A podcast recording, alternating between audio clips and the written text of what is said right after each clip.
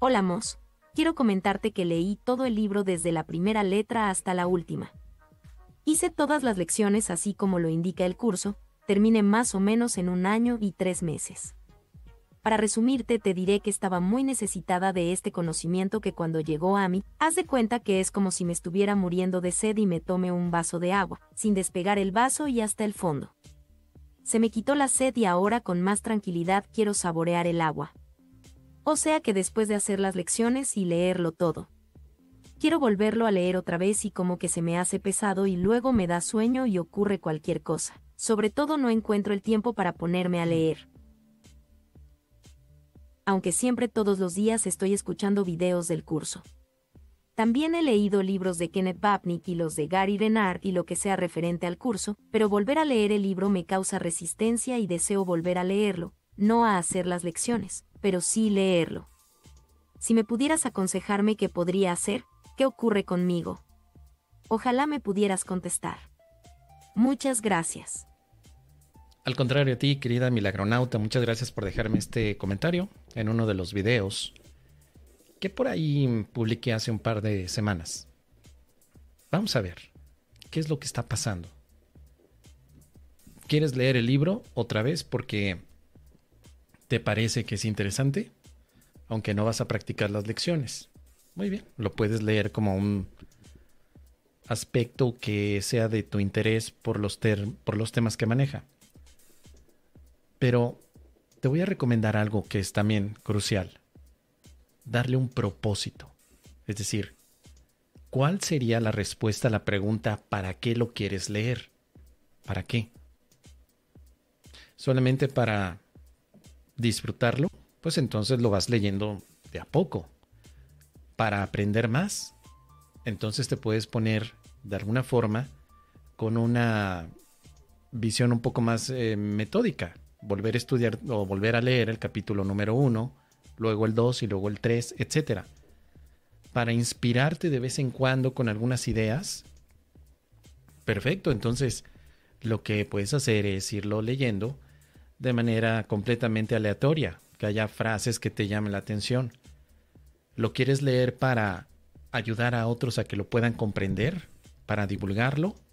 Entonces podrías considerar algunas de las bases necesarias para que el curso te pueda ser de utilidad. Por ejemplo, repasar los temas principales como los principios de los milagros, tal vez repasar el manual para el maestro o leer simplemente los anexos que están incluidos. Pero pienso que lo más importante, querida amiga, es ese para qué. ¿Para qué quieres volver a leer el libro? No te digo que no lo leas.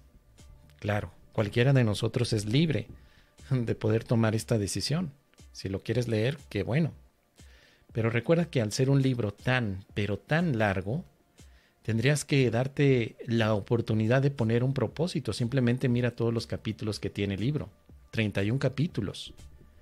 Entendí que de alguna manera lo quieres volver a leer para disfrutarlo. Para disfrutarlo en el sentido de aprender algo nuevo, compararlo con alguna otra opción que tengas.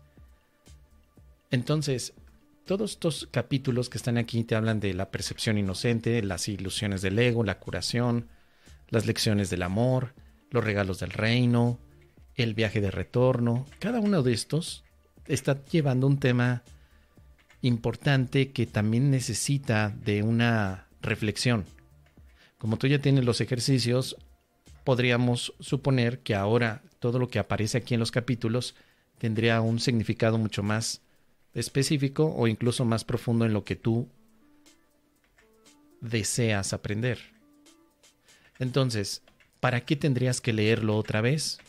No es que haya nada malo en ti, porque me estás diciendo que cuando te das a la tarea de iniciar con la lectura, algo pasa y de pronto ya no lo quieres leer. Dices aquí, quiero leerlo, pero se me hace pesado y luego me da sueño. Eso tiene solución, querida amiga. Si te da sueño, te duermes y cuando te despiertes, lo sigues leyendo. Ya lo hemos comentado que no tienes por qué forzarte a leerlo cuando estás cansada. Y si te da sueño, no es el libro el que te da sueño. también hay que aprender a desconectar las cosas. Te da sueño por otras situaciones, porque no has dormido bien, porque no has tenido tal vez la costumbre de quedarte sentadita leyendo y lo que haces en lugar de, de la lectura es relajarte mucho más. Así que una forma para que no te duermas mientras lees es o leer después de haber dormido o caminar y leer, si te es posible, bajo algún lugar que esté controlado. Por ejemplo, yo recuerdo que lo que hacía es que en casa tenía una caminadora, una de esas máquinas con las que tú vas caminando o hasta corriendo. Entonces lo que hacía es poner el libro frente a mí y mientras me ejercitaba caminando también leía.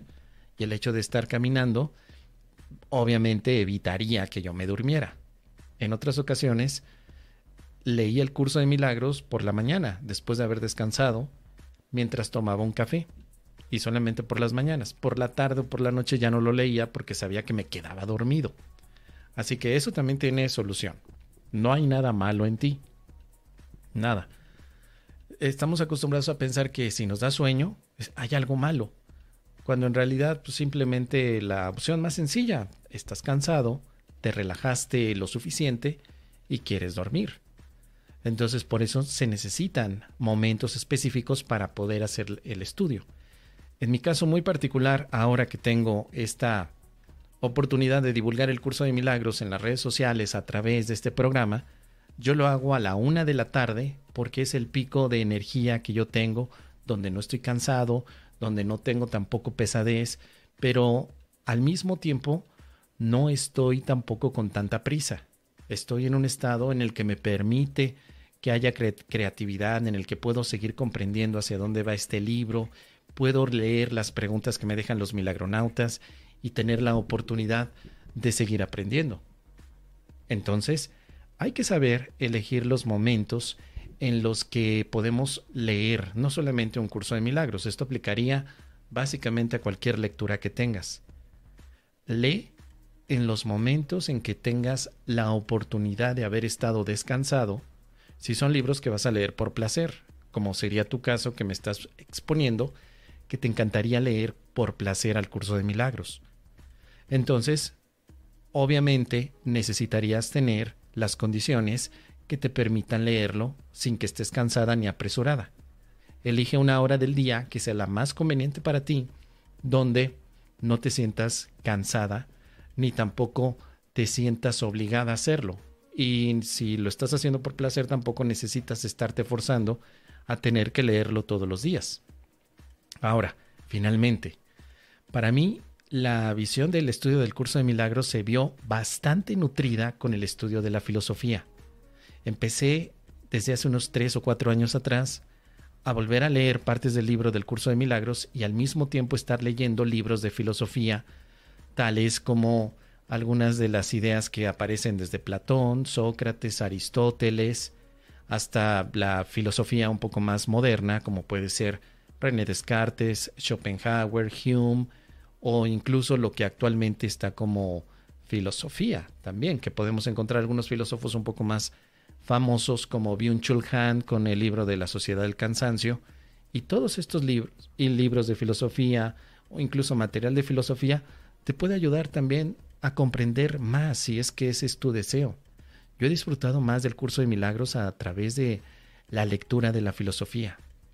Mucho más que, y perdón por lo que voy a decir, porque a lo mejor no hay tanta preferencia como, que, tengan algunos de ustedes, como en mi caso volví a reevaluar que leer libros de Kenneth Wapnick o de Gary Renard, los cuales em, son tal vez interesantes, pero la comprensión que el curso de milagros se me, me, fue mostrando ha sucedido a través del ejercicio del pensamiento crítico, de pensar más allá que simplemente aceptar las ideas del curso porque las escribió Jesús.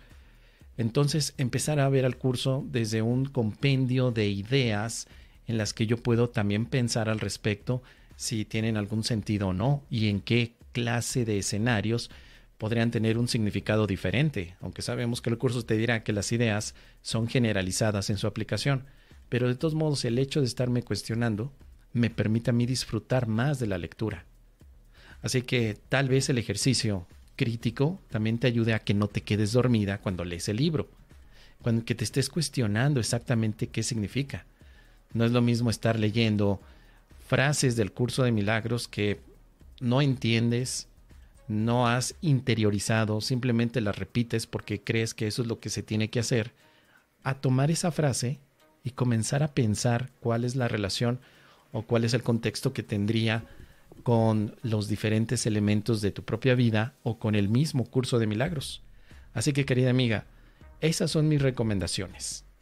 Yo te sugiero encarecidamente que le des un propósito a la relectura del libro, para que de esa manera sepas y le digas a tu mente que ponga atención. En segundo lugar, te recomiendo que ya que le diste el propósito, te tomes las horas en las que no estés cansada para leerlo. Y en tercer lugar, te sugiero la filosofía occidental.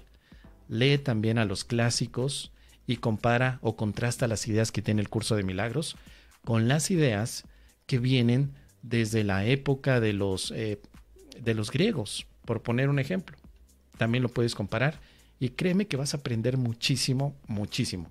Así que es lo que te puedo comentar y déjame tus comentarios al respecto sobre este tema.